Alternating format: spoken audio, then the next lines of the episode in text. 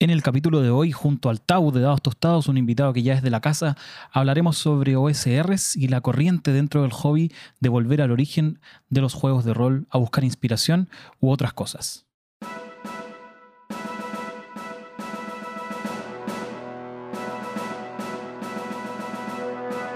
Bienvenidos a Metajuego, un podcast sobre juegos de rol y la comunidad rolera en general. Acompaña a abuelo, Joaquín y Sergio en esta cuarta temporada de anécdotas, opiniones, incomprobables disquisiciones sobre teoría rolera y grandes invitades. Desde ya, muchas gracias por sintonizar.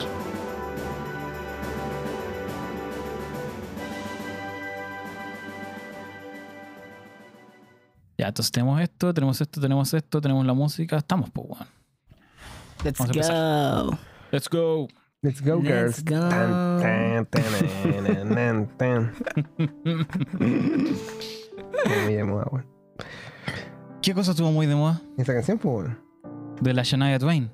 Chañaña, sí, pues. De la Chañaña. Chañaña, pues, sí. Sabes que la pondríamos, pero si la ponemos no, nos No, pega no. El, el copyright. No Nos pega el copyright. no monetiza. Pero sería una gran canción para iniciar este nuevo capítulo de Metajuego. ¿Cómo están, chicos? Yeah, bien. Estamos grabando en el estudio Metajuego, ubicado en un lugar que no podemos mencionar porque si no nos doxean. Pero eh, soy abuelo, estoy con mis panelistas de siempre, Juac, saludos Juac, Buena, buena. Sergio Hola mis amigues. y un clásico de Metajuego a esta altura, parte del inventario, el quinto Beatle, Sebastián Tau, aplausos. Hola, hola, hola. ¿qué tal, ca? ¿Cómo andamios? ¿Cómo andamios? No, ¿Cómo andamios? ¿no? ¡Ay, no! ¿Cómo no, están mira, las cachorritas? Mira. Cero. Oh, Oh, weón. mira. Música, Tito. Ya. Bueno, él, él volvió, él apareció de nuevo. Esto para los que no. Bueno, hay un actor en Chile que se llama Claudio Reyes que tiene un personaje que dice exactamente lo que acaba de decir el Tau.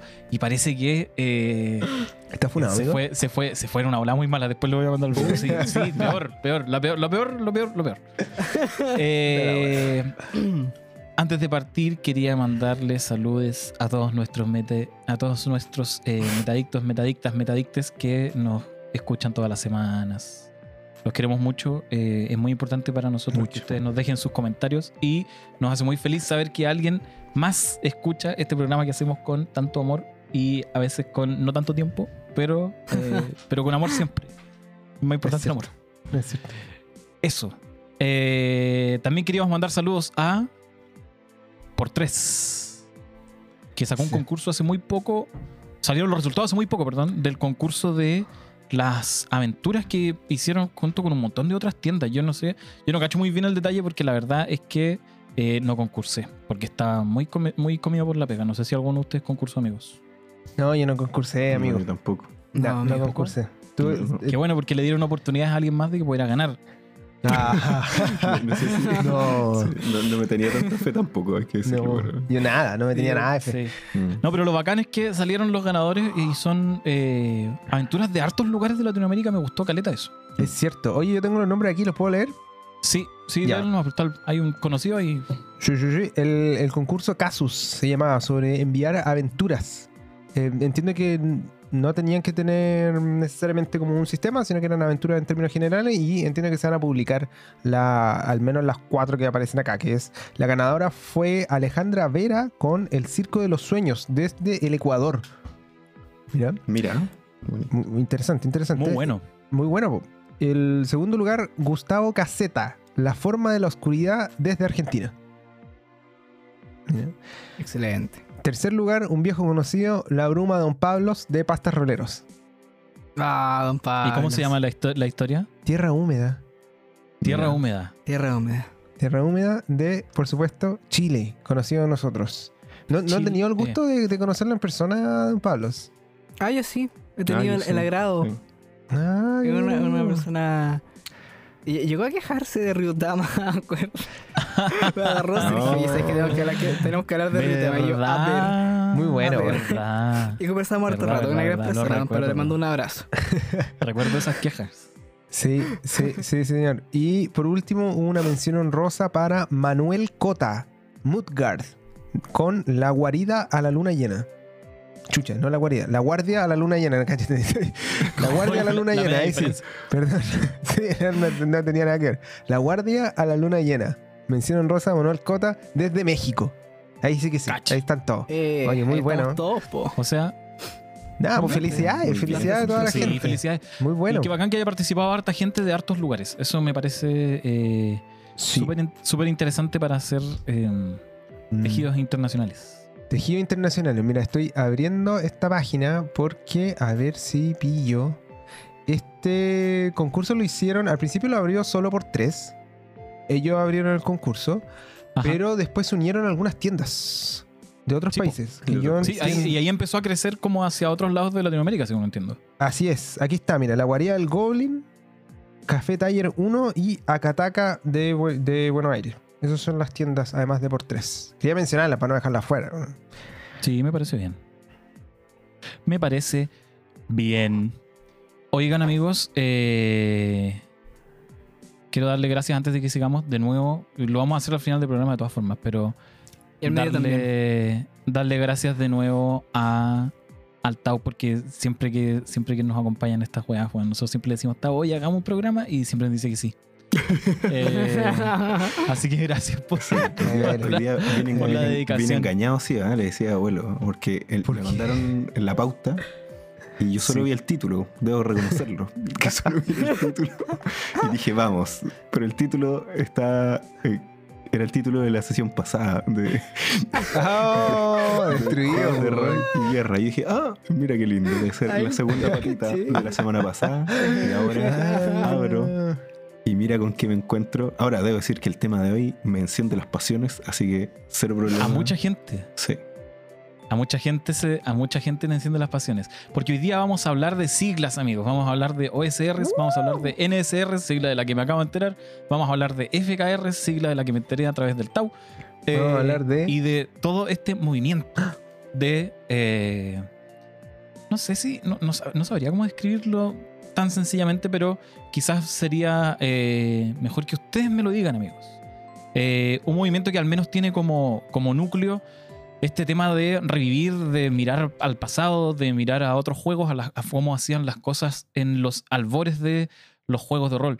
Eh, entonces, voy a dejar la pregunta abierta, que tome el guante, que tome el guante el que quiera.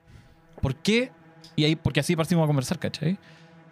¿Por qué estas cuestiones han tenido tanta fuerza? Porque en un momento, y esto debo decir que quizá un prejuicio mío, pero capaz que también es. O sea, también lo experimenté así, ¿ya? Así que no es un prejuicio, pero es la forma en la que lo experimenté. Es Todo este tema O- OSR, NSR, etcétera, todas las R's, eh, partió como tímidamente al principio y como que fue agarrando vuelo fuerte. Y ahora siento que está en todas partes. ¿cachai? Yo no sé si en algún momento, eh, es, si, todo el mundo experimentó ese mismo, ese mismo como vuelo de cohete del, no sé si decir del género o del estilo o de esta filosofía de diseño, pero apareció de pronto y ahora de verdad la veo en todos lados, ¿cachai? Los creadores favoritos que sigo en Instagram que crean juegos normalmente hacen cosas en esta línea, ¿cachai?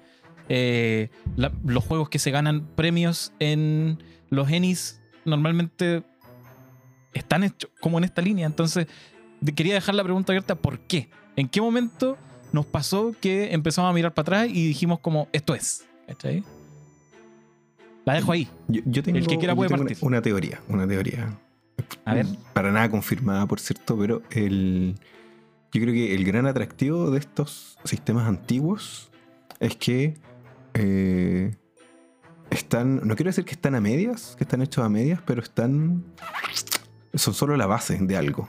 Mm. Entonces, ¿Ya? a los roleros siempre nos ha gustado como hacer nuestras cositas. Nuestras, se vienen cositas. El rolero siempre tiene cositas que vienen. eh, como, tomar un, como tomar un juego, por ejemplo, y, y modificarlo para jugar una ambientación en específico, o empezar a crear nuevas Ya, escuelas sí. de magia, o empezar a crearle armas extra al sistema que ya está jugando.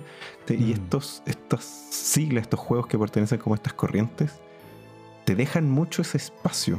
Vienen libres y de hecho son como eh, mucha filosofía, hazlo tú mismo. Eh, Y te dejan ese espacio, porque hay otros, no voy a decir nombres de juegos, pero no voy a decir nombres de juegos, que te dicen como, "Ah, toma este juego y haz tú lo que quieras. Pero resulta que el momento en que tú empiezas a hacer lo que quieras, como que el sistema se te vuelve injugable porque viene como muy estructurado, muy cuadradito.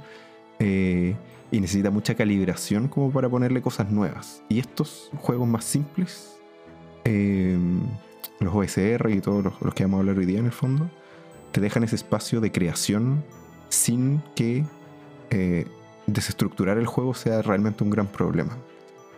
Mm. Es cierto, es cierto, como que. Pero me parece claro que. eh, es, es cierto que estos juegos, como que entran en ese tipo de, de- de filosofía, que, pero que a la vez, y como, como bien apuntáis, está como un poco en las antípodas del juego más popular del mundo, ¿o no, Juac? Ya, mira, sí, mira, ¿sabéis que quiero, quiero hacer una infidencia? Porque quiero contarle a nuestra, a nuestra querida, a nuestro querido público. Sí, que es- hay una magia en este en esta parte del capítulo, porque entre que abuelo me dijo, Juan, ¿qué opinas? Y esto que estoy hablando ahora, una araña de rincón atacó a mí casi a, bueno, estuvo a mm, 50 centímetros de mi cara. Entonces Estuvo a segundos de matar a Juac. estuvo, tuve que pelear por mi vida. Felizmente destruí como su existencia antes que ella destruyera la mía. Así que eh, solo quería comentar eso. Para ahora efectivamente responder tu pregunta. Y yo creo que sí, creo que hay, hay harto de lo que dice el Tau en, de realidad. Digamos como que probablemente hay una parte importante de jugadores que pueden sentirse más cómodos quizás con la estructura más libre, yo diría, de reglas. Diga, dígase como la falta de reglas, derechamente, en algunos casos. El- y yo creo, sumaría a eso, en particular, el tema con un poco de la nostalgia. ¿ya? Una nostalgia bien curiosa, porque es como una nostalgia de cosas que de repente uno no vivió. Yo no vivía en los 70, ¿cachai? Pero aún así se, se puede como sentir, no sé si cuál es la palabra, no sé si empatía, no sé si es imaginárselo, no, no, no tengo idea cómo se, se llamará, pero tú puedes sentir como esa, esa nostalgia por ese momento en el que no estuviste, no viviste, pero que sin embargo te genera como una emoción de antigüedad. A mí no es la razón principal por la que juego este tipo de juegos cuando lo hago, pero eh, sí creo que afecta y creo que puede ser quizá un indicador más o menos común en gente en que de repente puede como mirar comillas hacia atrás y decir, chuta, tengo curiosidad por cómo se jugaba esto al principio o cómo, cómo a, a- esta, esta palabra es curiosa porque normalmente uno habla de evolucionar o de avanzar. ¿ya? ¿Cómo ha cambiado? Digámoslo así. ¿ya? ¿Cómo ha cambiado como Mm. la forma de jugar? Y porque cada una, cada una de estas formas tiene de alguna manera como su propio zeitgeist, ¿cierto? Como su propio como eh, esencia del tiempo en el que fue desarrollada. ¿sí? A diferencia como de cómo avanza la tecnología, por ejemplo, que es como no sé si lineal, pero ah, tenía algo que es peor y después algo que es mejor y ahora con los juegos de rol no sé si necesariamente es así. Hay algunas cosas que sí, yo creo que ciertamente puede ser, pero hay otras muchas cosas, la gran mayoría diría yo, que son una cosa de estilo. Entonces como esa... em, esa sensación como de antigüedad que de repente te puede dar, como de... eh, a mí me pasa mucho con las ilustraciones de, de antiguas, Mm. ¿cachai? Como que te generan Sí. ese, esa sensación como de... Es un llamado, ¿ah? A mí me, me recuerda harto, hablando de abuelo diciendo sentimentar muchas veces, em, en la pauta.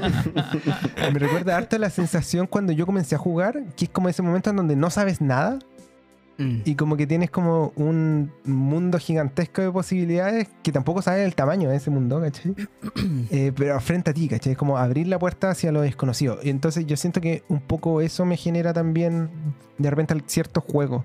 eh, con sus ilustraciones, con sus reglas, que tú decís como, bueno, quiero generar, por último, es, dura un segundo, ¿cachai? Dura o, o- o un instante, esa sensación como de no saber qué hay, porque te leí el manual y ya sabéis lo que hay, y más encima ya jugaste, nosotros ya más viejo en, en el asunto, y ya sabéis más o menos qué podía esperar, pero aún así como que tenía un instante de esa sensación que, que es bien bonita y que, y que te pu- pueden, no sé si emular, pero al menos como evocar este tipo de juegos. Eso es un- una razón adicional a las que mencionaba Sebastián. Oye, eh, yo eh, quiero decir que me, me siento muy identificado con lo que dice Juac, así, pero de, calcado como ha sido mi experiencia, como acercándome a, Ah. a los SR, va por ahí.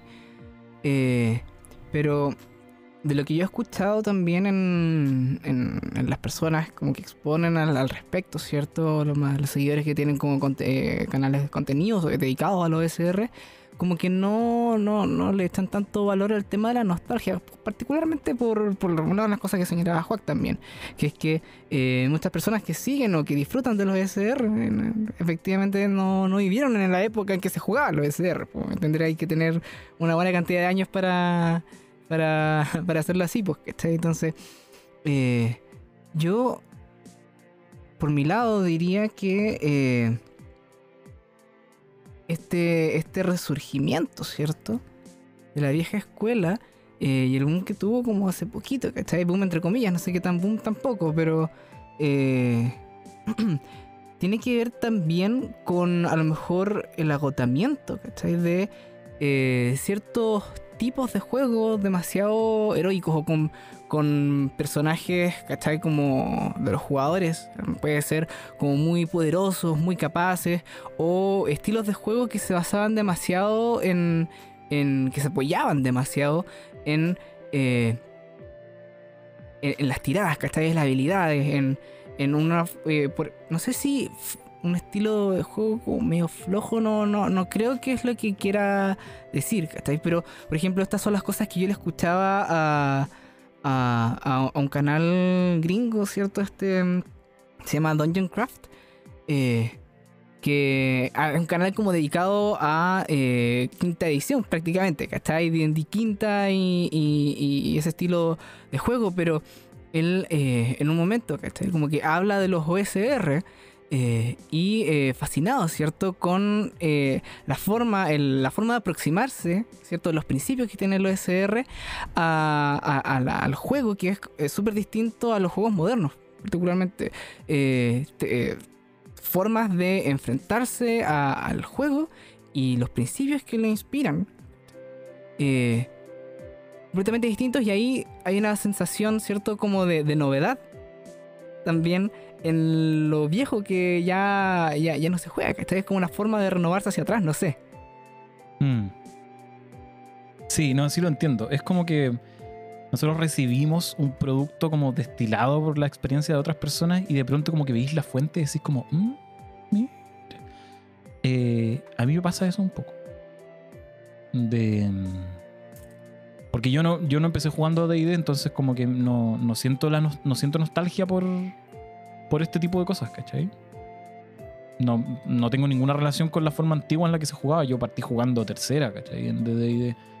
Entonces, de, de alguna forma partí jugando eh, el tipo de juegos contra el que este tipo de creadores se revela un poco, ¿cachai? Mm. Con estos juegos como ar- archi como regulados, con muchas normas, con, eh, con muchas respuestas y con muchas soluciones prefabricadas en el, en el manual, ¿cachai? Eh, versus esta otra cuestión que era más libre, como decía el Tao, que, que era como más esencial, ¿cachai? Eh, entonces, de alguna forma, los juegos de rol que uno partió jugando, o al menos que yo partí jugando, son resultado de un trayecto que hacen esos juegos iniciales de los 70, ¿cachai? Para llegar a- a lo que, a lo que nosotros experimentamos cuando recién empezamos a jugar. Pero igual es interesante hacer un poco lo que decías tú, Sergio, esto como de, de evolucionar, pero para atrás. Eh, de hacer el camino inverso y volver al punto de partida y ver a dónde te lleva ahora, ¿cachai? Eh, y, eh, em- y hacer como el, el viaje desde, desde ese punto de partida inicial. O quedarse Y ahí también. Ah, sí, pues hay gente que se queda ahí, pues. efectivamente. Efectivamente.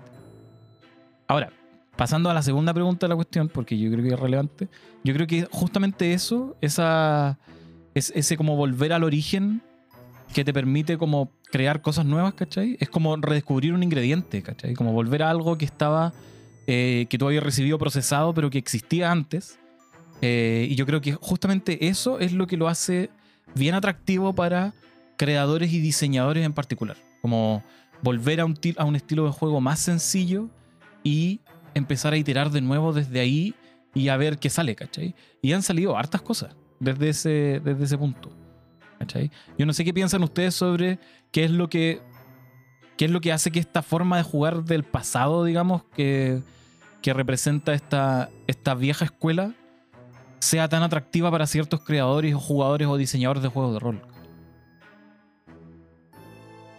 Yo creo que el- eh, hay, hay algo que a mí me parece como más o menos eh, persistente en, estas tendencias de los juegos más antiguos o la- el, revivir estos juegos más antiguos en su contenido que es se abren un poco más eh, como a lo bizarro o a lo que lo que hoy día de hoy consideraríamos bizarro. Eh, hoy día como los juegos más mainstream como que mm, tienen casi como un canon. Que uno lo ve de repente en las redes sociales así como ay pero ¿Cómo puede ser esto si los dragones cromáticos son todos malos y los metálicos son los buenos? Y, y tú vas a mirar juegos antiguos y los juegos antiguos te podías esperar cualquier cosa. Un dragón de basura, hay aventuras en que estás eh, explorando un subterráneo y en mitad del juego te das cuenta que es una nave espacial y ahí estado tratando de matar extraterrestres todo el rato. Eh, y es una ambientación medieval, pero de repente te encontrás una pistola láser. Eh, entonces es como... yo no sé si Sergito a lo mejor se ha encontrado con eso también, porque yo sé que tú juegas eh, Dungeon Crawl Classics, que también tiene unas aventuras que también son medias bizarras. Eh, Entonces, eh, te permite jugar, te da la opción a impresionarte nuevamente con cosas que se salen un poco de lo estándar. Y para los creadores les da esa opción, ¿no es cierto? De que estas cosas como más innovadoras o que se salen de la, de la línea principal que proponen los juegos más mainstream eh, tengan su espacio eh, y no se vean como tan restringidas por, algo, por lo que se espera de un juego o del contenido de un juego en específico. Oye, el- tengo una pregunta, profesor. Porque mm, lo que estáis describiendo, sabes que yo ahora último lo he leído y muy por encima, así que me declaro bien ignorante en el tema. Y que lo he estado leyendo que le llaman Weird Fantasy, derechamente. Sí, Ah. así Así como- el gonzo también le llaman. Es como el, el contenido, el, el juego gonzo. Ah, ¿Qué significa Gonzo? Gonzo tiene como varias acepciones, pero una de ellas es, es bizarro. Es como que tiene, pero no es bizarro que tiene como mm, que es eh, uno los puede, tú lo puedes eh, asimilar o lo- tiene algo de conocido, pero a la vez tiene este twist que es eh, que lo hace extraño. ¿sí? Ah, mira. Yo, yo había escu- escuchado el otro concepto, no había leído el de, el de Gonzo, pero y efectivamente creo que es como una sublínea de la cuestión. Mm. Muy marcada por lo demás. como, ahí, ahí tení, bueno, entiendo que después lo vamos a hablar, pero es cierto, toda la línea como, como de, de Troika y de ot- otros juegos que tienen como un montón de aberturas que son... em, son yo diría que rayan en, en derechamente en lo absurdo, digamos, como el absurdo más dramático como, como género, ¿cierto? Mm, Sí, pero, el, el- pero eso es como un extremo. Porque, por Ese es ejemplo, como un extremo, sí. que- sí, pero los ejemplos que yo te daba, por ejemplo, son, no voy a dar nombres para no dar spoilers, pero son aventuras de D&D eh, Sí, no, sí. BX, ¿cachai? Entonces, era Sí. como, era, era como el... Era parte de la línea principal, como del juego más famoso del mundo. eh, tener este, est- estas gotas, estas gotitas de, de gonzo, de bizarro en, en Mm. sus aventuras. Al No final el esta- PDCN también era bien cercano a ese tipo de, Mm. de historias. esos tweets y, y, y esa forma como de fantasía rara efectivamente que, que había y como media explorativa también como de la ciencia ficción, pero no, no directamente siendo eso también. Mm. Eh, o también de, de, de aspectos más como oscuros, ¿cachai? Lovecraft también, por ejemplo, está en el apéndice N. Ahora yo siento que la, el- Ah, Yo siento que el apelativo de weird fantasy o de cosas como más, aventuras más extrañas es una eh, es como una apreciación que ahora le damos eh, hacia el pasado porque estas historias como que en su origen no se presentaban como algo gonzo, weird fantasy o fantasía extraña o ninguna de esas cosas. Era la fantasía del juego. Yo creo que con el tiempo el, el mundo de los juegos de rol de fantasía se fueron acostumbrando a algo que se ahora se considera como lo normal o lo, lo estándar, ¿no es cierto? Y hemos se canonizó. Claro, y hemos tenido que llamar distinto a estas otras cosas que se salen de ese, de ese marco. Pero antes esa era la... O sea, había un espacio abierto eh, Claro, no para habían- los creadores. No habían etiqueta en el fondo, pues entonces como Mm. que hacía básicamente lo que quería y pues no había, no Mm. había mucho... Y que tampoco había con qué compararse. Entonces Claro. es, es un poco inevitable, igual que nosotros 50 años en el futuro lo analicemos como de forma más, más o menos lógica y le pongamos est- estas características, yo creo, porque y es imposible que ellos quizás lo hubiesen hecho en su momento, sobre todo con las primeras, creo yo.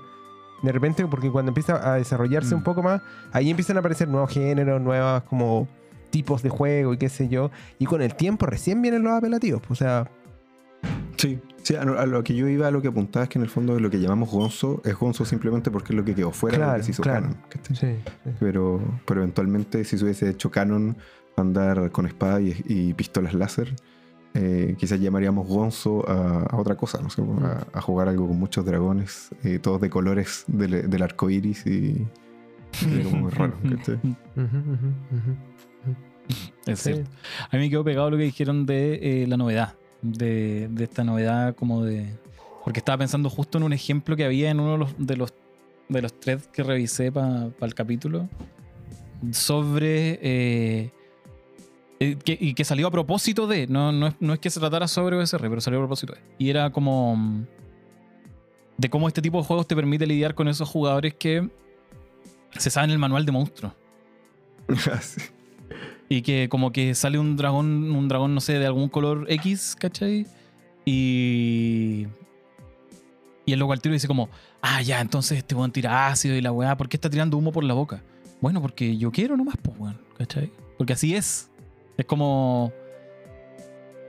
eh, como acostúmbrate a que el, el mundo no está prescrito, ¿cachai? De antes. No está como escrito en el manual. Eh, y yo creo que eso también es parte de lo que lo puede hacer atractivo para algunos diseñadores como. Como, no sé. No sé, como el Diogo Nogueira, por ejemplo, que lo he, lo he visto publicando caleta de cosas y, y trabaja con casi puro OSR siempre. ¿cachai? el otro día le escribí y me respondió. Es que te- ¿Qué le escribiste? Es que eh, ves que ahora está trabajando. Te amo, sí. Parabéns. Te amo. Parabéns, Parabéns. parabéns, para vos, sí. Sí, el. Y que lo- está trabajando en un, en un juego nuevo que se llama Primal Quest. No sé si es un juego nuevo, no sé si es standalone. Todavía no lo puedo revisar, pero es como de, OC, de OCE, ¿cierto? ¿Ya? Em, y como que puso como en sus redes, así como, "Weón, si alguien quiere el borrador, me, me escriben y, voy- y le escribo. Sin ni una fe, ¿cachai? Porque yo no lo tengo como amigo en Facebook ni nada, creo que lo leí en Facebook. Lo- como que lo sigo en Facebook, ¿cachai? No me da para ser su amigo, lo sigo nomás. Y, y me respondió, pues, me dijo, oh no, weón, la zorra, ¿cachai? Y yo le dije, weón, eres la zorra la más bacán que hay. Ah, efectivamente le dijiste te amo. Le dije, te amo, Muy le dije, weón, eres un referente en la región. Starstruck. Eres la raja. Totalmente. Sí, eres la raja. Y el weón me dijo así como, oh, weón, puta, qué bacán. eh, tengo como intenciones de hacer cosas como en la región y la weá. Y dije, ah, ah, Muy qué bien. interesante. Pero bueno, el, sí, eso. Yo no era un weón muy pulento. Oye, ¿puedo- puedo- no sé si terminaste tu opinión y te interrumpí porque me, No, no, no, dale nomás. porque quería decir otra cosa. Que tiene que ver con ver. eh, un poco con lo que comentaba antes, hablando, ¿cierto?, de estas como razones por las cuales los diseñadores quizás podrían estar como interesados en, en explorar este, este tipo de, de movimiento. Y mm, quizás suene majadero, ¿ah? pero yo creo que la estética visual de muchas cosas eh, es un apelativo más o menos importante. Ya como eh, algo que, que llama mucho la atención. Estoy pensando en dibujos como en blanco y negros, ¿cachai? Como casi como con tiro línea. Me Eh, encantan. A mí, a mí no me gusta mucho. ¿No te Y gustan? A mí me gustan, me gustan, caleta. me gustan mucho. Ah, ¿te gustan? ¿Te Sí, gustan? sí, sí. Perfecto. Y, y, y, y, eh, todo lo que tiene que ver con los, con los cines, ¿cierto? Como con, con Z, quiero decir, no con cine de, de ir a ver películas. Ah, ya, cine sí. de, de revistita, ¿cierto? Este papel Science. doblado, corcheteado por el medio, ¿cierto? Que también, yo creo que eso tiene como una cuestión de, de plasticidad, ¿cierto? Muy, muy, muy sencilla, digamos. Como que es mucho más abordable pensar en hacer un cine que en hacer un, un suplemento de un juego moderno, ¿cachai? Con páginas de papel cuché, ¿cachai? Entonces, Mm. eh, y además como que tiene, tienen una estética de cine. No, no sé cómo, cómo describirla. Obviamente no son todos iguales, ¿cierto? Pero hay ciertos eh, detalles, yo diría, como criterios, no sé cómo llamarlo, eh, dentro de los cuales se mueven los cines. Y, y yo creo que eso es una de las cuestiones que más llama la atención o que pueden parecer atractivas como de, de este movimiento que hasta cierto punto, no todo, pero el material que no es como los manuales, e incluso varios manuales también, hay que decirlo, pero la mayoría de material como creado para los juegos, que como decía el Seba antes, es muy sencillo de hacer, ¿cierto? Como crear un- una aventura o lo que fuese, eh, viene en este formato, ¿cachai? ¿Por qué? Porque es sencillo, porque, en fin, a mí me llama mucho la atención. Entonces yo Como la, como la estética, hágalo usted mismo. la estética hágalo usted mismo, que a la, a la vez se mezcla como con la estética como de, bueno, así eran las cosas antes y funcionaba todo. pues, Bueno, de repente no es necesario tener la tapadura, pues, ¿cachai? Claro. O sea, nunca ha sido necesario tener la tapadura. Mm, Depende, depende del libro. Si lo queréis cuidar mucho, igual puede que sea necesario, ¿no? No, pero todos nosotros jugamos con fotocopia. Sí, sí, eso sí. Eso es cierto. Eso es cierto. Sí. No, porque después ya entra como el, li- el libro objeto, ¿no? Como que hay manuales que son muy, muy bellos, ¿no? Sí. Pero bueno, en fin. Es cierto. Ahora bien, ahora bien, eh, estoy pensando que quizás deberíamos pasar a bloque 2. Me parece razonable. Eh, porque acá vamos a, a cortar un poquito más de carne explicando un poco de qué estamos hablando también. Porque eh, nosotros igual asumimos que la gente que escucha metajuego, en general, la- las personas, las personas, los personajes, son personas que están más o menos familiarizadas con cosas medias técnicas del hobby, ¿cachai? Nosotros, en general, no. Yo me he dado cuenta que no hacemos una labor muy pedagógica. Un poco la idea en algún momento fue no dar consejos, pero tampoco hacemos una labor muy pedagógica respecto a ciertos conceptos que son o que damos un poco por sentados. De hecho, de esto hemos hablado muchas veces sin explicar de qué es, de qué se trata, ¿cachai? Entonces, de lo que estamos hablando es de old school eh, Renaissance o Revival, dependiendo de a quién le pregunté. eh, una variante que se llama New School Revival o Renaissance, depende a quién le preguntes. Y una segunda variante que se llama eh, Free Kriegspell Revolution, si no me equivoco. Sí. que eh, es la variante del Tau. Porque yo es la, la primera persona que se lo escuché y desde que el Tau me la dijo es como cuando me hubiesen, como cuando uno escucha una publicidad y Instagram te empieza a mostrar uh, la weá todo el rato. Desde que el Tau me mencionó que esto existía, me empezó a salir en, lados. Muy, muy, muy, muy, muy, muy notorio. Entonces, eh, yo quería preguntar a ustedes, antes de seguir, que en una frase cortita, una frase cortita, ¿qué es lo que, qué es lo que ustedes entienden por OSR? Una frase. No tiene que ser tan descriptivo, tampoco les voy a pedir una, una, una ponencia ni, ni una, no sé, ni una... eh, ni una presentación de diapositivas con las partes del concepto y los principios y qué sé yo. Pero en el fondo, ¿cuál es como el que ustedes creen que es el núcleo de, eh, de esta como filosofía de diseño? ¿Cachai? Ah, qué buena. Uy. Mira, está difícil. Y ¿Es más, ¿Es más sencillo o es más difícil? No sé si es más sencillo No, o más difícil. creo- mira, para mí son, el, por lo menos el OSR es, es una línea de juegos de rol que intenta recuperar eh, la experiencia de los juegos de rol de los 80 y antes de eso. Eh, que en la práctica es las versiones antiguas de D&D porque en esa fecha no había otra cosa más para comparar. Está Warhammer que apareció también en esa época, que también tiene sus propios OSR, pero en general, cuando uno dice OSR, está pensando en las versiones viejas de DD, a mi parecer. Yo no creo que, creo que mucha gente haga referencia a los, juegos británicos como Warhammer cuando usa la sigla. Eso es Fighting Fantasy, ¿no? Entonces, Fighting Fantasy y Warlock son los dos que. mm, sí. Mira, para mí, igual, yo, Estando dentro del paraguas, ¿no?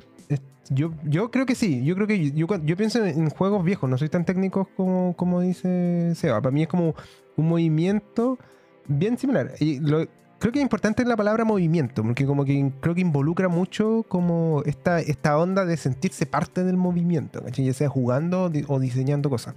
Que además, como nuevamente, como decían antes, de hecho el Seba también decía, es, es más sencillo que de repente hacer eh, suplementos para otras cosas. Que no digo que sea imposible, porque también hay- existen sus propias plataformas de, de desarrollo de otro tipo de cuestiones, ¿cierto?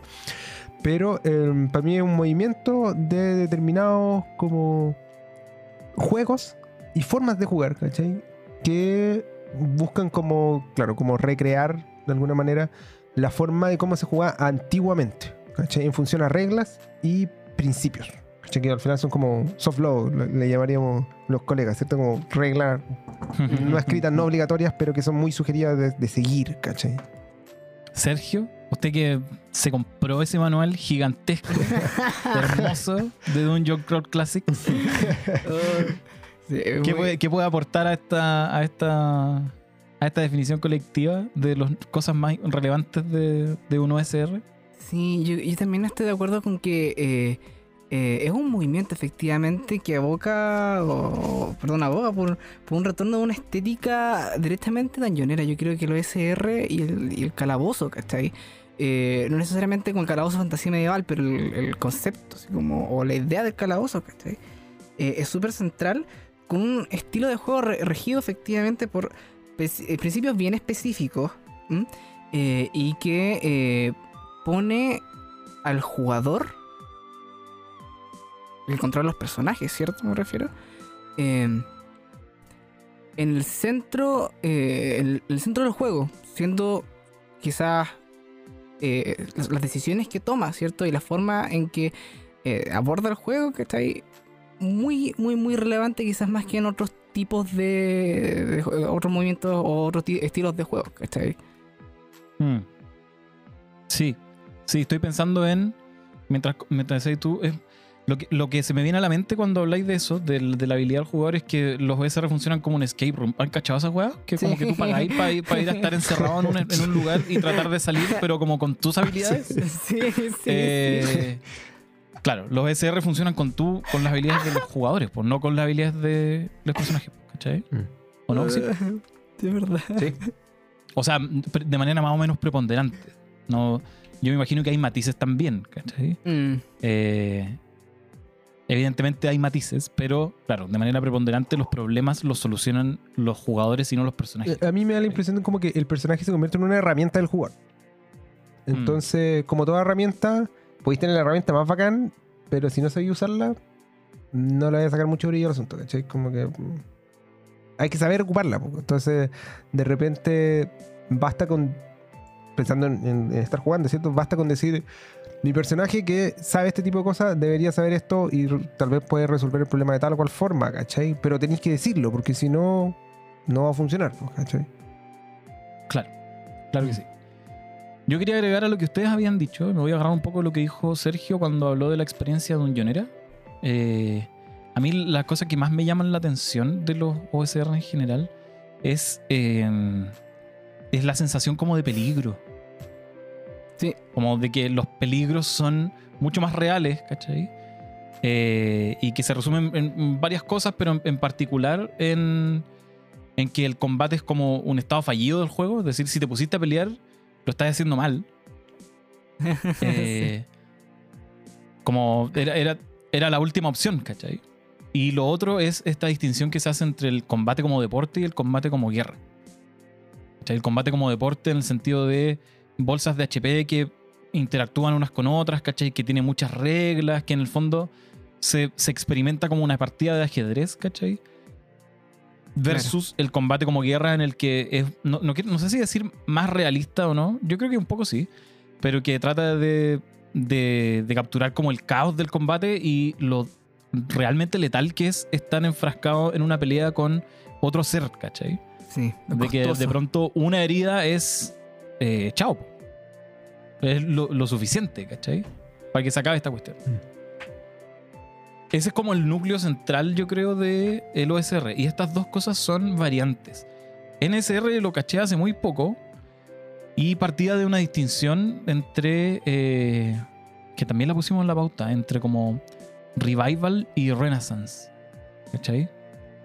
Que tenía que ver con Revival o los que quieren revivir la escena, como hacer como el ejercicio de la resurrección de los juegos, son personas que se interesan en juegos antiguos, como los que hablábamos hace un poquito, y juegan esos juegos antiguos porque se dan cuenta de que eso es lo que necesitan para contar las historias como ellos las quieren contar. ¿Cachai? Mm. Como que estuviste toda tu vida buscando y no te diste cuenta que la respuesta estaba y la había escrito Arneson en el año 72, weón. Eso. ¿Cachai? Esa es como la parte, esto, esto es una interpretación en todo caso, de, de revivir los juegos. Y el, el Renaissance hacen como el símil entre, eh, eh, como, con el Renacimiento italiano, con el Renacimiento europeo, que toma como a los clásicos y los reinterpreta desde su posición y como que crea cosas nuevas, ¿cachai? Eh, y desde ahí parte este concepto como del New School Renaissance o New School Revival o lo que sea, ¿cachai? En este caso sería Renaissance, eh, en el que no estáis jugando los juegos viejos, sino que los usas como base y recoges como ideas que obtienes ex post, ¿cachai? Que es como lo que decían antes ustedes de eh, eh, esta gente, no estaba, lo decía Juac, eh, con 50 años de diferencia uno puede analizar las cosas con otra, con otra óptica, ¿cachai? La forma en la que ellos jugaban y la que, la que desarrollaron como las formas de jugar. Y obtienen, sacan estos principios, que es un poco lo que comentábamos recién, y para generar cosas nuevas, ¿cachai? No necesariamente para arreglar los juegos antiguos, sino que como para iterar sobre ellos y generar como nuevo material. Que el concepto clave acá, según lo que leí, no sé si me puede con- eh, confirmar nuestra, nuestra en, El perito. la no sé si la, no sé, la experiencia la experiencia de- del Tau que es el, el hombre más OSR que conozco yo Eh, Más que tiene que ver con la- más que- tiene que ver con la compatibilidad hasta qué punto eh, llega un momento en el que el juego que estáis creando deja de ser compatible con eh, no sé po, el DD original ¿cachai? con Basic Mm. o con Expert Claro, Mm. con las aventuras que están publicadas para eso. Claro, como que hay un límite en el que en el principio o, o cierta escuela o cierta facción de estas escuelas tratas de generar productos que sean compatibles con esos sistemas y Mm. hay un momento en el que tú te separas de eso. Y lo que generas tiene como esta filosofía que tú extrajiste de alguna forma de este, de este lugar, de esta forma de jugar antigua, pero genera un producto que no es compatible, ¿cachai? Mm, Como Troika. mm, Troika Claro. no es compatible con Basic mm, en términos como de mecánicas. Usa- es, es distinto nomás, Mm. ¿cachai? Lo, lo- lo hicieron de nuevo. En Mm. base a otras mecánicas, en base a, otro, a otras formas de pensar, ¿cachai? Mm. Yo no sé en qué, en qué, en qué campo se ponen ustedes. O sea, y si es que consideran que vale la pena hacer esa distinción, capaz que. Porque también es una distinción que está, como dijo Juan, muy bien en la pauta, que está disputada, ¿cachai? Hay gente que dice, ¿pero por qué estás distinguiendo esto? Me da lo mismo, ¿cachai?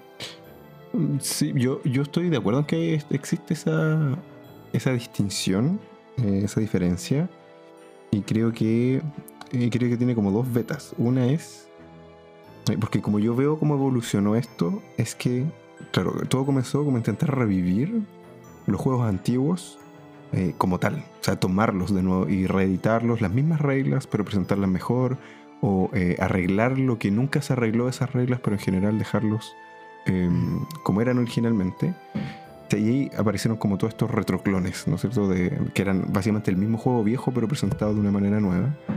Y de ahí lo que ocurre, el- lo que a mí me parece que ocurrió por lo menos, es que la gente se empezó de una manera como más eh, eh, abstracta a darse cuenta cuáles eran los principios detrás de este tipo de juegos. Y empezaron Mm. a aparecer juegos que no compartían las mecánicas, pero que apuntaban a las mismas filosofías, ¿cachai? Los mismos Sí. principios.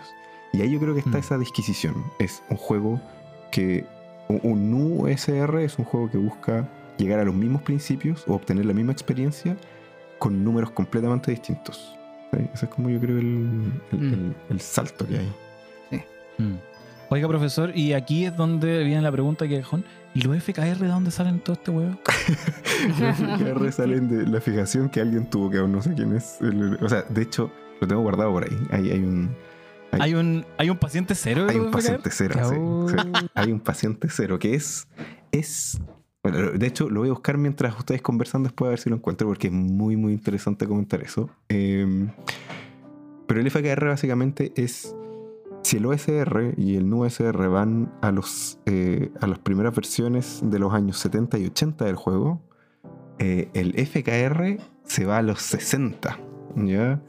Eh, y ahí estamos hablando ya de otro sujeto que ya no es eh, Arneson, sino que alguien que estaba antes que él, que es em, David Wesley. ¿ya? Él era un, un sujeto que vivió en los 60 y que hizo un, un juego muy extraño que se llama Brown, eh, em, que para mí es el primer juego de rol. Oh. y que es... Y que es Oh, Qué fuerte, Es- amigo. Sí. Y que eso y que era FKR. En el fondo lo que hizo, él eh, participaba en, una- en un, en un grupo de, eh, de wargames, de juegos de miniaturas militares, ¿no es cierto? Y un día se le ocurrió, eh, por primera vez, en vez de que cada jugador llegara con su ejército, que cada jugador iba a interpretar a una persona del ejército. En este pueblo ficticio de Broinstein. Eh, inicialmente cada jugador interactuaba solo con él y él hacía como de, centro, de hub de información. Y como que era, un juego militar, entonces tenían que como encargarse de que no habían provisiones, entonces a él iban diciendo cómo eh, mejorar las provisiones y en algún momento se dio- eh, tuvo que em, determinar cuál era el resultado de algo que él no sabía, ¿no? que no tenía experiencia, y se le ocurrió tirar dados. Eh, y puff, nació Chucapic. Y, Oye, em, pero esto es muy cuático. es muy brígido. Estoy contando. y eso que estoy contando es, no, no es, no es una mesa estable, eso fue una sesión de Broinstein, la primera sesión de. Una vez. Y después de eso, a la gente le quedó gustando, porque algo que pasó en esa primera sesión que eh, Wesley no tenía contemplado era que eh, los jugadores, eh, entre paréntesis personajes también, empezaron a jugar entre ellos, no a través de él. Y ahí dijo como, ¿qué es esto? ¿Qué está pasando? Esto este es un caos, no, no funcionó. Y una vez que el juego terminó, como que todo el mundo le dijo, este juego fue como, espectacular, hagámoslo de nuevo. Eh, y después hubo varias, hubo como tres sesiones más de Broinstein. El juego no existió nunca más. Fueron como tres o cuatro sesiones de esta, de esta cosa experimental. Y uno de los participantes de los últimos sesiones de Broinstein fue Dave Arneson. Ah, espérate. Y esto entonces pasó en Estados Unidos. Esto fue en Estados Unidos, sí. No me acuerdo en qué. Brutal, po. ¿Cachai? Y Dave Arneson entonces después hizo su... eh, eh, su eh, ¿Cómo se llama esta? ¿Chainmail? No, antes de eso. Es eh, Blackmoor. Ah, Y Blackmoor, Que todavía está, que todavía sigue, ¿no? eh, Blackmoor todavía continúa con los... eh, Arneson murió, pero siguen sus hijos y su grupo y los, las hijas de su grupo. Eh, y el- la mecánica... Y Arneson también empezó como un FKR. Y la mecánica favorita de Arneson era 2 de 6. Eh, y según eso a ver qué pasaba, porque le gustaba la, la curva normal, ¿no es cierto? Pero ya se me olvidó la pregunta original porque me fui en la bola con esto, porque a mí me encanta esta historia porque es, eh, este es el pas- es ¿Cómo entraban los FKR en, todo- Sí, en este, toda sí. esta. Sí, es como- en la red de los Sí, OSR? y me encanta porque es como, el- es como en los anime cuando eh, vaya a pelear contra el malo maloso y el, el héroe se echa el malo maloso, pero en ese momento se da cuenta que el malo maloso es solo un lacayo de alguien así como extradimensional. Un lacayo. Esto es, eso es- Un lacayo. esto es- es- es eso. Esto, weón, Cuando te das cuenta que los androides eran de la patrulla roja. Lo más cuático, weón, lo más cuático de todo esto es como que claramente hay como líneas po, de autores originales. Y es como, es como sí. la, es como el Islam, weón. ¿Te cacho como las diferencias como así de los sunitas, los chiitas, la weón, como que uno dice que en un momento uno tenía que ser el one bacán y otro dice que el otro tenía que ser un one bacán y nos peleamos hasta el día de hoy. Y es como lo mismo, ¿cachai? Porque en todo este, eh, eh, si se fijan en, to- en todo el discurso del SEO, no menciona nunca a Gygax. Muy a propósito, lo disfruto. Lo disfruto, caleta. Lo disfruto un montón. Es que, es que- es que en esta línea de FKR, No existe, po, después OSR, Gygax es el desastre. Sí, po. Con él, con él empieza el- la caída del imperio. No, weón, es muy buena la weá. Es muy buena porque. Cuando se crunchea todo, po, Sí. empezáis a- y empezáis a sobre regular las cosas. No. Puta, lo disfruto mucho. Gracias, amigo. Gracias por este Una- momento en mi De vida. Ya bueno, y eso era lo de FKR, po. Algo que. Entonces, el, el, el verdadero. eh, ¿cómo, se, ¿Cómo se llama esto? El- la cuna. La cuenca del Tigris y del Éufrates de los juegos de. Es como lo, lo escrito el más muerto. Cuando pensaban que se veía todo, Sí, aparecieron y dejaron la pura caga. Ese es David Wesley. sí. Mira. Me encanta, me encanta. Qué interesante. No tenía idea. No, no, no quiero decir nada más porque no, no sé. Tengo que leer cosas. Eso es lo que eso es lo que quiero decir. Gracias. Oye, yo mientras, mientras ustedes siguen hablando, Vaya a buscar el nombre. voy, no, pues voy a buscar el post, ¿no? Voy a dejar el, el post rescatado en internet de la primera persona, en- estamos hablando de los 2000, que dijo, oye, mira, me metí a archive.org, esta página que guarda como post del año de la pera, Sí, sí. ¿Ya? y encontré este tipo que habla de, mira, hay un juego de rol de los 60 de alguien que... ¿Y qué es esto? Y ahí nació el Free Kriegspiel Revolution. O sea, de verdad, esto estuvo dormido Sí, 45 años. exacto. 50 años. Oh, Mira, qué curioso cómo pasan las cosas, weón. Entretenido, igual. Sí, no, muy entretenido, weón. A mí me gusta mucho. Estoy genuinamente sorprendido. Y feliz. de que no está Gygax, entonces vamos a seguir con ese, con ese arco. Eh, sí, pues puede ser. Puede ser. Digo, Gygax, quizá de esto es un carril. Yo soy cero ducho en historia de de D&D, ¿cachai? Pero, pero tiene, tiene pinta de que él codifica el juego un poco en, en respuesta a la arbitrariedad percibida de este tipo de forma de jugar, ¿cachai? Donde hay un donde hay un árbitro que de verdad decide las cosas en base a un libro de reglas que no estáis viendo, Mm. ¿cachai? Que no es que no está previsto por las partes desde antes. Mm. Y, y busca otra cosa también, yo creo que es esto, esto es cero investigación mía, pero es algo que hizo No, el- pero una corazonada. No, no, tampoco una corazonada. Es, sí, el- es el- de hecho el último video de este canal de Questing Beast. eh, que se llama, es algo muy, tiene un título muy eh, clickbait, que ah, dice algo como, Ah, ahí sí lo mandaste. sí, eh, dice algo como el, el, ah, el secreto El verde- o, o la- las reglas perdidas para jugar OSR, una cosa así. Sí. Y habla un poco de que en Gygax lo que hace en realidad es transformar estos juegos como más libres de interpretación y de, de- de- de solución de problemas, en el fondo, en lo que en, en un, un juego de rol eh, multijugador, Mm. de lo que sería ahora, ¿cachai? Pero en esa fecha. Eh, porque sus primeros manuales hablaban de que era un juego para jugar con entre 50 y 20 eh, jugadores al mismo tiempo, ¿cachai? Ah, dura. Sí, pero no al mismo tiempo, sino que en la misma mesa, que se cambiaban uno a otro, eh, pero como compitiendo entre ellos. ¿cachai? ¿Quién encontraba primero el tesoro? ¿Quién salía primero del calabozo? ¿O quién llegaba al final del calabozo primero? ¿cachai? Entonces le, le mete este factor como de competitividad que requiere un arbitraje como más, más claro, por decirlo así, para todo el mundo. Claro. eh, para que sea un poco, entre comillas, más justo para los que están compitiendo. ¿cachai? Eh, Sí, po. pero ahí le cambia la filosofía. Mm. Es bueno ese video, me gusta mucho, me gusta mucho la parte como cuando te explica como la lógica que tenía este caballero en su momento era en el fondo no, no dirigir una parte, sino como dirigir el mundo. El escenario Mm. es lo relevante. Y el resto Mm. son como cosas que pasan, pues son lo que lo que hace echa andar, digamos, la rueda de la gran historia que se está construyendo en este todo. Es, es muy, es muy curioso. Para mí que, que me, me autodeclaro como un, un- ¿cómo, cómo decirlo? No, no- no un fanático, pero disfruto mucho como el tema de world building y tal.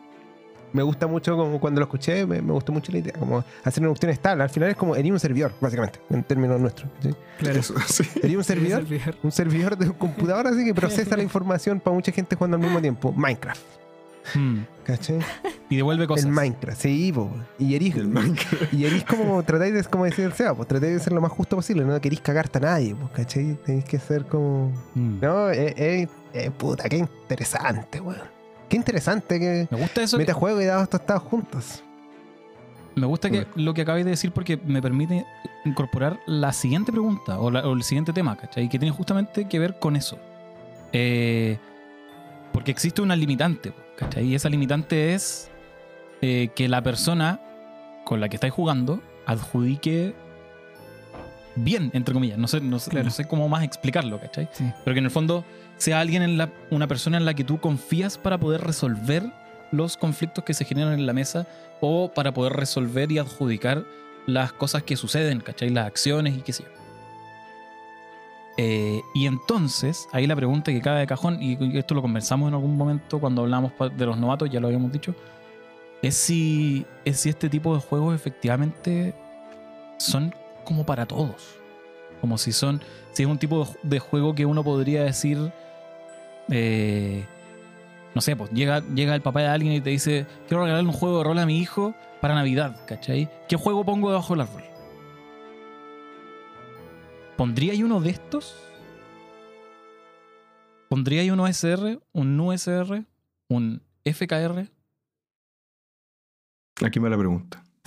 Yo Al creo, que quiera responder, al viejo Pascuero. yo creo que no. Yo creo que no. que este. Porque es- son géneros, ¿cierto? O formas de, de jugar que igual exigen bastante. eh, bastante, claro, de, de, de- de los jugadores y, y del narrador, ¿cachai? De pronto, a lo mejor un juego FKR, ¿cachai? Sí, sí funcionaría si es que los jugadores son novatos, ¿cachai? Y el, narrador es como más experimentado, tiene, tiene más conocimiento al respecto, ¿cachai? A lo mejor ahí Sí. sí hay terreno fértil. Pero empezar narrando un FKR, ¿cierto? O un NSR o un OSR, yo lo encuentro eh, más bien difícil. Más bien difícil porque tienes que construir mucho al final, ¿cachai? O a lo mejor, a lo mejor, quién sabe, sale otro tipo de, de juego, ¿cachai? Pero yo creo que eso sería después de mucho ensayo y error. Y no sé si daría como una tan buena experiencia como de primera, de buena primera, ¿cachai? En ese sentido, yo eh, pensaría que eh, son géneros más como, en, mm, entre comillas, muchas comillas, avanzados. Mm. ¿Está de acuerdo el resto, Juac? Eh, estoy parcialmente de acuerdo. Parcialmente porque no creo que sea avanzado, pero entiendo las, las múltiples comillas. Sí, sí, Pero sabes que el otro día estaba viendo una cuestión y me gustó mucho. De hecho, me gustó tanto que le dije a la Miri, oye, esto lo voy a anotar para decirlo en algún momento. Y encontré un momento que es este. Está viendo un blog, un blog sobre castellano, que a mí me gusta mucho. ¿Ya? Se llama el blog de ¿Ya? lengua. Y habla sobre el idioma castellano. ¿Cachai?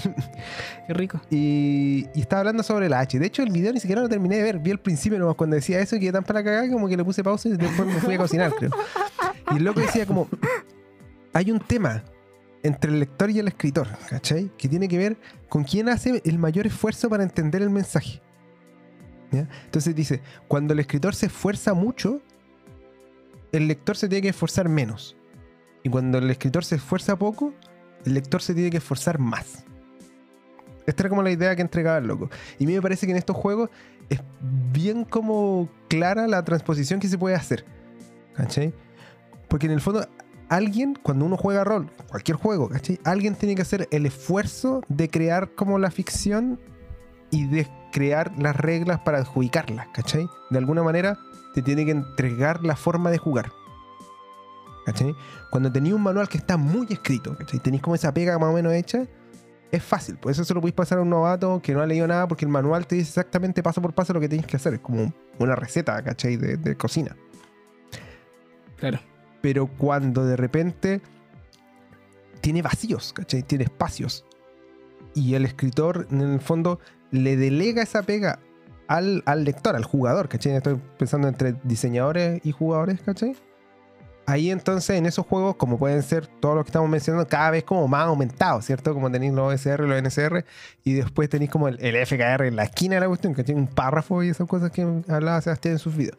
Entonces, el- ahí ciertamente el esfuerzo lo pone el jugador. Y alguien, y ahí después como que tú puedes volver a hacer un nuevo zoom, ¿cachai? Dentro de los jugadores, ¿quién es el que tiene que hacer el mayor esfuerzo? Yo te diría el director, ¿cachai? O sea, la persona que va a dirigir o el árbitro es la que tiene que hacer el mayor esfuerzo. Porque a la larga, Dentro de los usuarios. de- dentro de los usuarios, claro. ¿Cachai? Porque el, el jugador, el que se sienta a jugar, chuta, de repente tú puedes estar narrándole un FKR o, no sé, un Hackmaster, ¿cachai? Y, y podéis no preguntarle nada sobre reglas. Y simplemente tú corrís como la cuestión detrás, ¿cachai? Todo el sistema de adjudicación lo, lo hacéis correr detrás. Y ahí obviamente el esfuerzo se lo lleva una persona, ¿cachai? Que es el, el- el director en ese caso. Entonces, Mm. eh, a mí me, me da la impresión de que él o ella, digamos, ese, ese personaje, va a ser quien cargue con la mayor responsabilidad de hacerlo. Entonces, si se lo pasaría como a alguien por primera vez, no, yo creo que no, ¿cachai? Salvo que, que ya conozca, ya haya jugado, que si, si jugó, sí, ¿cachai? En el fondo es más que nada porque, como no me acuerdo si lo dijeron en la pauta o al aire, existe esta como reglas no escritas, ¿cachai? Esta forma de jugar.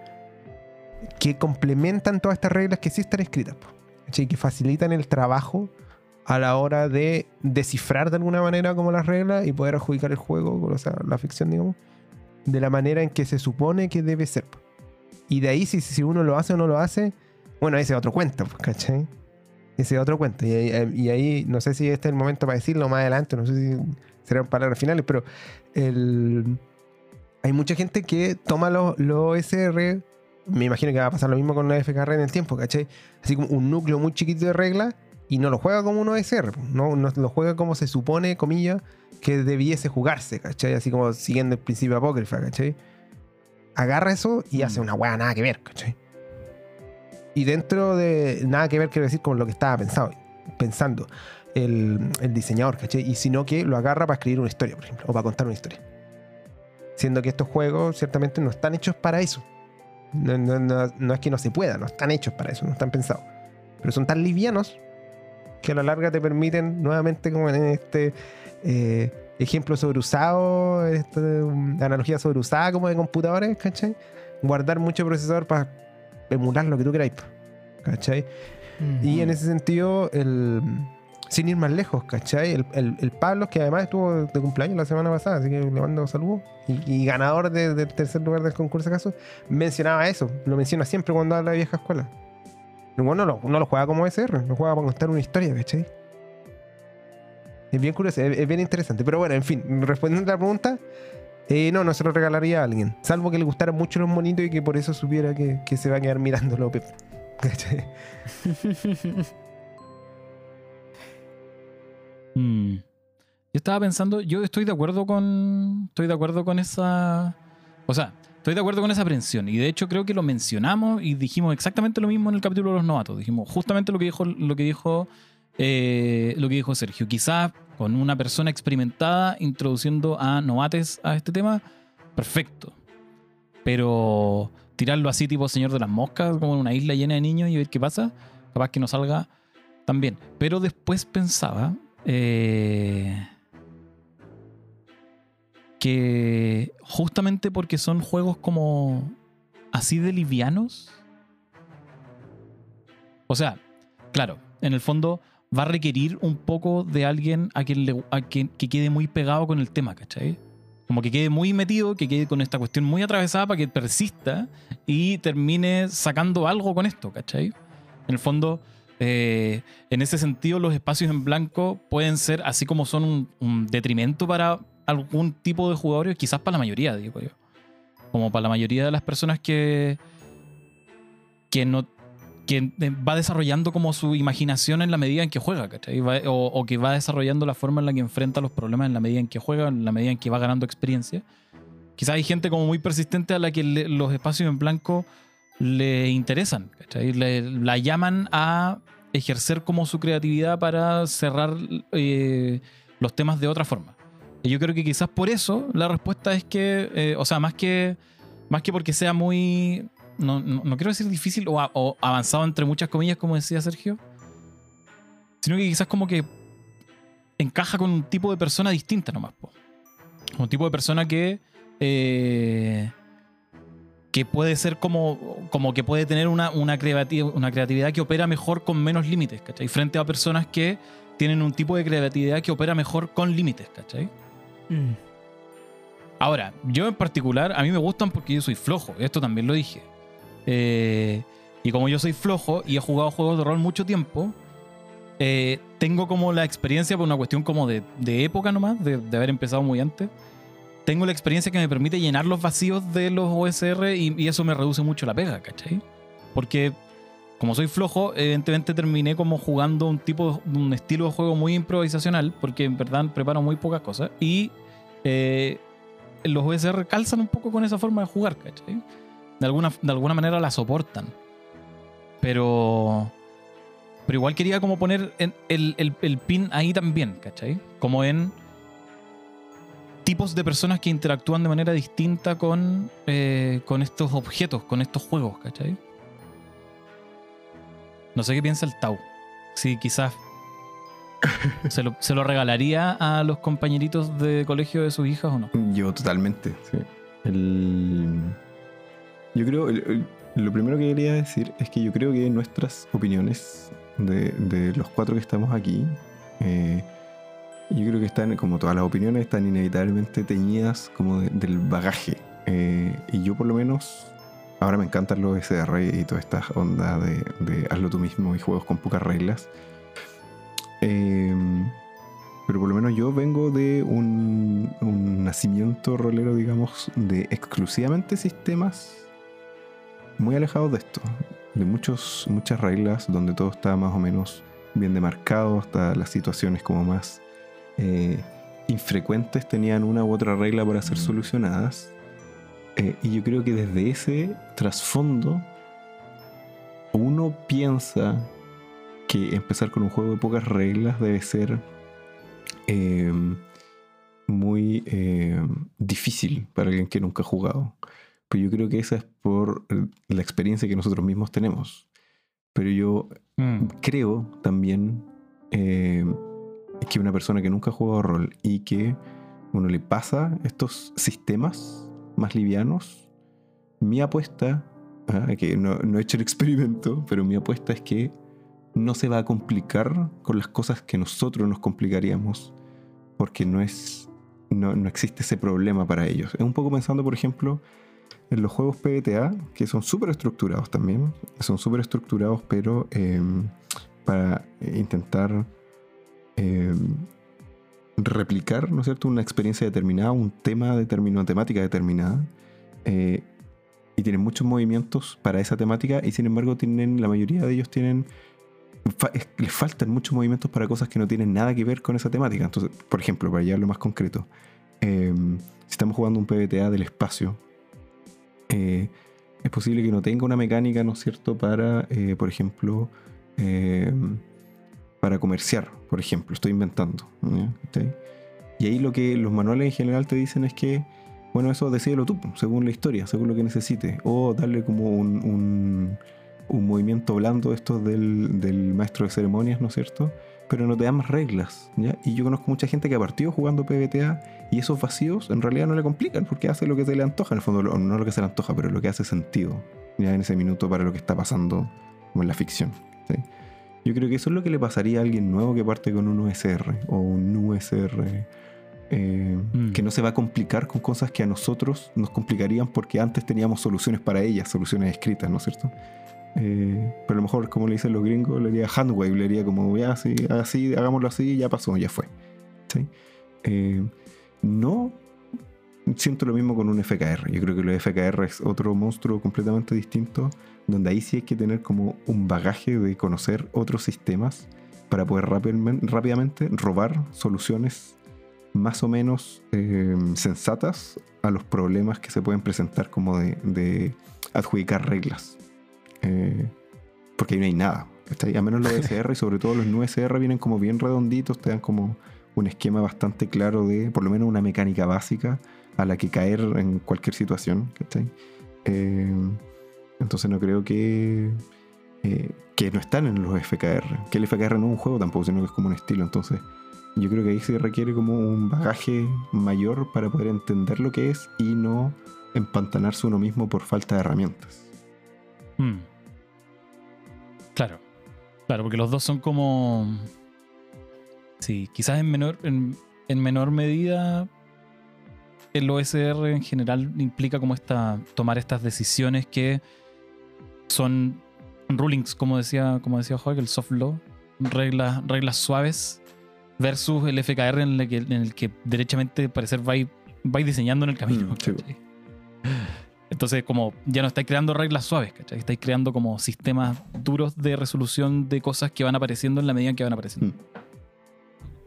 Oigan, amiguitos, eh, quiero decirles que es el momento de despedirnos. Así que eh, les voy a dar un tiempito para que ustedes den sus palabras finales. Eh, voy a rellenar mientras ustedes piensan, hablando de cualquier cosa, quizás, no sé. Mm. Estaba pensando como. Estaba pensando en Mouseguard. Esto no tiene nada que ver con, con los SR, pero sí tiene que ver con eh, un poco lo, último que decía el Tau respecto de qué pasa si le pasáis esto a unas personas que no traen los mismos, la misma experiencia, slash traumas de haber aprendido a jugar cuando nosotros aprendimos a jugar con sistemas que tenían todo muy sobredeterminado. Em, y eh, MouseGuard es un sistema bien pesado en verdad. Yo tengo el manual ahí, está en español, lo hemos revisado con el Santi que, que estuvo en metajuego alguna vez. Eh, y hemos tratado de jugar y sabéis que no es tan sencillo porque el sistema efectivamente es, es denso, es complicado. Entonces yo pensaba quizás tirar, tirarle uno de SR encima, ¿cachai? Y jugar Mouse Reader, que alguna vez lo pensé. ¿Cachai? Eh, lo voy a intentar y a ver qué sale. Quizás les puedo contar en un par de capítulos más cómo funcionó este, este tirarle el OSR a una persona que no tiene la experiencia que tenemos nosotros, ¿cachai? Capaz que le diga que me narre incluso. A ver qué pasa. Que no se Bueno. narre. Que nos narre. Sí, pues Nos yo creo que es el desafío igual. pues. Como dirigir la cuestión, no jugarla. Claro, no, pues jugar no porque. Claro, jugar la experiencia que estáis teniendo con la interacción que tenía igual es Claro. limitada. ¿cachai? No, pero. pero como claro. manejar el Pero, sistema. claro, narrar. Moverlo y entenderlo. manejar. y, Subirse al adjudicar, auto. adjudicar. Subirse Sí, al sí, auto, poner la llave, girar. sí, sí, sí, Ver sí, qué sí, pasa. Y ver si pasáis de- del inicial o si, o si funciona. Ya, no digo nada más. Los dejo. ¿Quién quiere partir? ¿Alguien tiene algo en mente? ¿En la punta de la lengua? ¿En la, en la muela? Yo, yo tengo algo, tengo mm, una idea que, que me ha ido apareciendo en este capítulo eh, y me ha ido apareciendo también a lo largo de mi experimentación quizás o mi descubrimiento personal de este tipo de género eh, y de otros. Y algo un poco que de pronto he dicho probablemente muchas veces y que tienen que ver con, em, con la exploración un poco de los juegos, ¿ya? De las formas de jugar, de los géneros de, de- de rol, ¿cachai? De mm, revisar formas distintas a las que uno juega normalmente, ¿cachai? Yo estoy pensando obviamente en la perspectiva de jugar cuestiones que estaban saliendo en su momento. Y de pronto aparece el movimiento y tú dices, chuta, voy a revisar cómo se jugaba esto antes, o cómo se supone que se jugaba esto antes, ¿cachai? Como estamos interpretando que se jugaba esto antes. El- Y cuando uno hace ese ejercicio y sale un poco de, no sé si la burbuja, digamos, pero del, del espacio de confort en el que uno se maneja normalmente cuando comienza a jugar probablemente y juega una campaña o dos, ¿cachai? En un mismo juego sobre todo, y lo empecé como a manejar bien y lo entendís para arriba y para abajo y todo el tema, y de repente te sacan de esa lógica y te ponen en otra, ¿cachai? El- yo creo que pasan muchas cosas muy valiosas. Eh, y una de esas cosas valiosas es descubrir eh, nuevas formas de jugar, descubrir nuevas formas de, para uno, ¿cierto? Esto es muy subjetivo, descubrir nuevas formas que paradójicamente son viejas formas de cómo se hacían las cosas eh, y cómo se jugaba el juego. ¿Sí? Esto im- implica como un- una cuestión eh, casi que filosófica, ¿cierto? La forma en la que se jugaba el juego antes, en otros tiempos. Y eso en el fondo, a la larga, yo creo que eh, expande un poco tu horizonte de juego, expande un poco tu manera de entender qué es lo que se espera quizás en cada tipo de juego, cuáles son los géneros que están disponibles, por qué no da lo mismo jugar un juego u otro, ¿cachai? ¿Cuál es el valor de jugar el juego de repente de manera como ha sido intencionada desde el diseño, digamos, del juego, hasta, hacia cómo jugarlo de una manera en la que no fue intencionada, ¿cachai? Y hacer todos estos cambios de manera mm, voluntaria, quizás, coherente, consciente. ¿cachai? Saber un poco que estáis haciendo lo que estáis haciendo a propósito de entender eso. ¿cachai? Como cuando uno escribe mal, así, la vida, puta vida, ¿cachai? Así con, con B larga. Eh, pero sabiendo que en verdad se, se escribe de otra manera, ¿cachai? Un poco, un poco lo mismo. Entonces yo creo que para terminar esto, eh, a propósito OSR, NSR, FKR, que son un género o más de un género, digamos, eh, tipos de juegos, ¿cachai? Distintos quizá a lo que normalmente tú vayas a ver en la vitrina de la tienda especializada de juegos de rol. Puta, hay un valor ahí porque uno crece un montón como jugador en general y aprende más, yo diría, al menos a mí me pasó así, eh, cuáles son las cosas que uno disfruta de los distintos juegos. Y a la larga uno se puede hacer un catálogo, ¿cierto? Y, y entendís como la, la maquinaria un poco mejor y tenéis claro qué es lo que queréis, qué es lo que no queréis, ¿cachai? Si queréis ocupar un juego con tales o cuales reglas, o cómo las vais a interpretar las reglas, ¿cachai? Como cuál va a ser como todo este manual de soft law que está detrás, ¿cierto? Eh, si lo vais a utilizar o no lo vaya a utilizar. Y un poco con también lo que decía el Sebas, como qué vaya a hacer en determinados casos cuando un juego te gusta caleta, pero hay algo que te molesta en específico. Y ya conocís tantos juegos que nada, pues, como que podéis modificar esa área así como a lo MacGyver, arreglando cosas, ¿cachai? Como con un chicle nomás y un, y un clip para salir del paso. Y cada vez son más sencillos y cada vez son más, es más agradable, yo iría a hacer. Al menos ha sido así para mí. Eh, por lo que básicamente descubrir géneros nuevos como este en particular me genera un gran gozo, como pudieron ver cuando aquí Sebastián nos comentaba sobre esta cuestión nueva de FKR y este juego y todo este como descubrimiento así de la arqueología moderna, ¿cachai? que me dejó para la cagada, de verdad lo disfruto mucho. Esas son mis palabras finales. ¿Alguien quiere seguir? ¿Alguien quiere continuar? Yo, yo puedo seguir.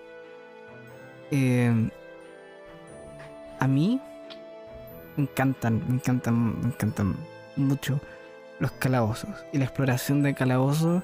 Eh, mi amigo que lo saben, sea lo sabe siempre que vamos a jugar alguna cuestión, eh, ya sea Stella Dragon Gate o jugar eh, Old School Essentials, el juego favorito del SEA, eh, le digo, Hijo, me encantan las criptas, las necrópolis, toda esta cuestión de meterse en un calabozo oscuro.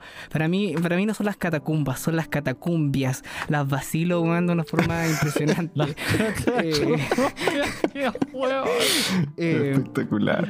y, y- y- y realmente del corazón, eh, yo di- digo que si, si tú que estás escuchando esto también disfrutas eh, la exploración de calabozos. El, el, el dungeoneo así como duro como yo, eh, investiga los OSR y, y, y revísalos porque es...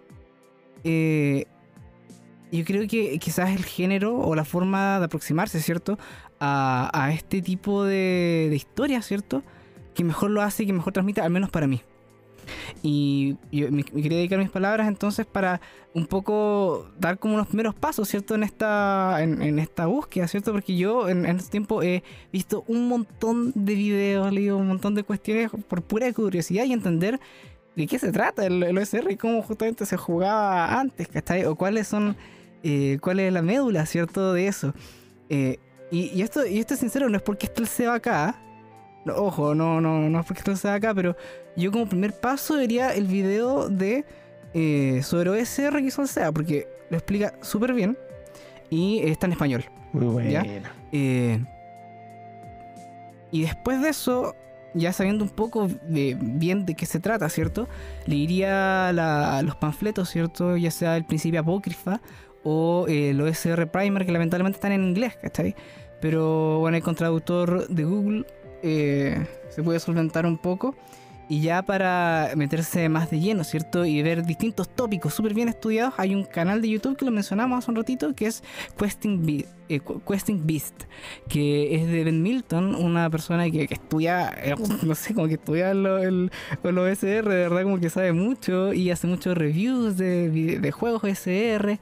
Eh, y una persona que eh, está en alta estima, ¿cierto? Por la comunidad OSR, según yo entiendo, porque es un, gallo seco, yo sinceramente lo creo.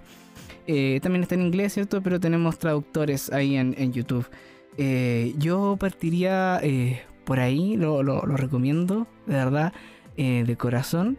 Y eh, nada, espero que est- est- estas recomendaciones y este capítulo, ¿cierto? Pueda ser el inicio de una gran y oscura aventura en las catacumbias.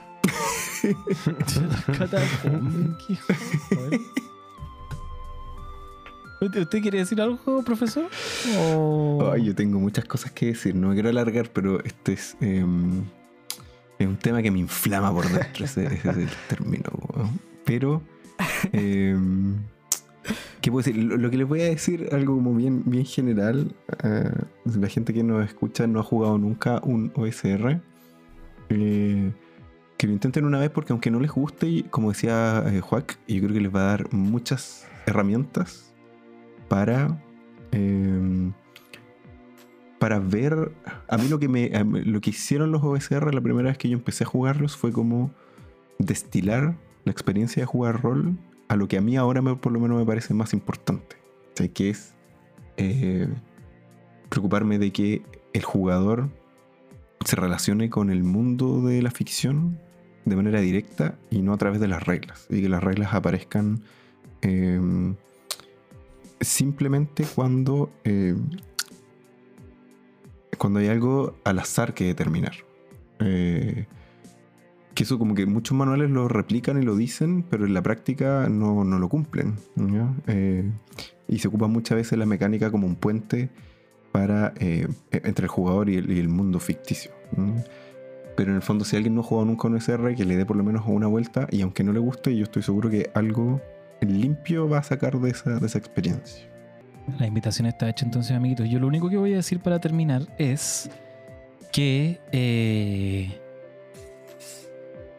no, que, que he pegado con la historia del descubrimiento de estos como antiguos de alguien que decía que había jugado rol en los 60. ¿Qué pasa si alguien jugó rol antes? No. Va a haber otra revolución. Así es. Como toda la Que ciencia. va a ser otra sigla. revolución? Exacto. Porque, si- porque esto, esto se lo voy a robar a Juan, pero Juan siempre dice como, obvio que todos contamos historias siempre, desde siempre, ¿cachai? Entonces es como, ¿cómo a nadie se le va a haber que se le ocurrido esto ocurrió, antes? po, weón.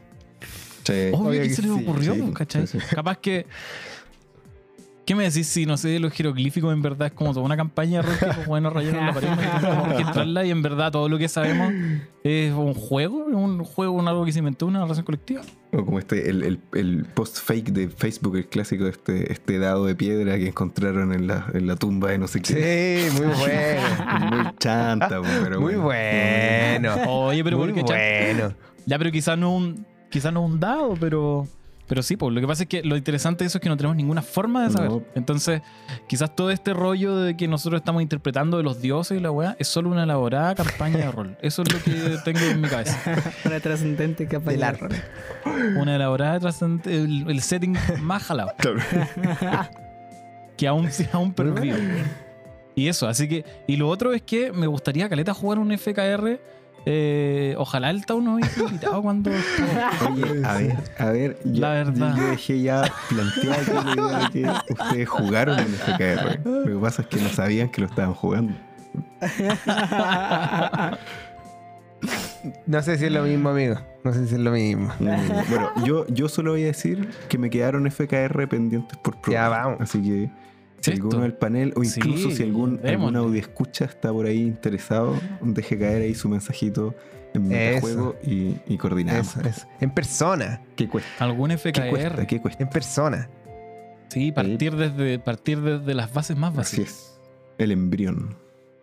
Muy bueno, muy bueno. Seremos Me embriones. encanta, me gusta eso. Me gusta eso. Ya, pues chicos, eh, un gusto como siempre estar con ustedes. Gracias a toda la gente por escuchar este humilde programa y nos veremos la próxima semana con otro tema eh, en esta temporada, cuarta temporada de Metajuegos, fíjate. ¿Quién diría? ¿Quién diría que, ¿Quién lo llega- diría? que llegaríamos tan lejos? ¿Quién diría? Claro. No, no- no- no pensaba llegar tan lejos, no sé qué se hace ahora. ¿Y ahora no, planificaba llegar hasta aquí. Eso. Pero mientras pensamos en qué hacer, nos despedimos. Muchas gracias, Tau, de nuevo por venir. Gracias, grande. Juac. Gracias, Sergio. Yo soy abuelo. Nos vemos la próxima semana. Adiós. Chao, chao, gracias chiquillos. Que estén bien. Chao, chao. Chao. Muchas gracias por quedarte a escuchar este capítulo de Metajuego. Si lo disfrutaste, ayúdanos a compartirlo con la comunidad rolera. Recuerden que pueden contactarnos y hacernos preguntas en Instagram, Facebook y nuestra página web metajuego.cl, donde podrán encontrar además noticias y el material completo de nuestros capítulos. Y si quedaste con gusto a poco, puedes encontrar todos nuestros episodios en Spotify, Evox y Anchor. Cuídate y nos vemos la próxima semana.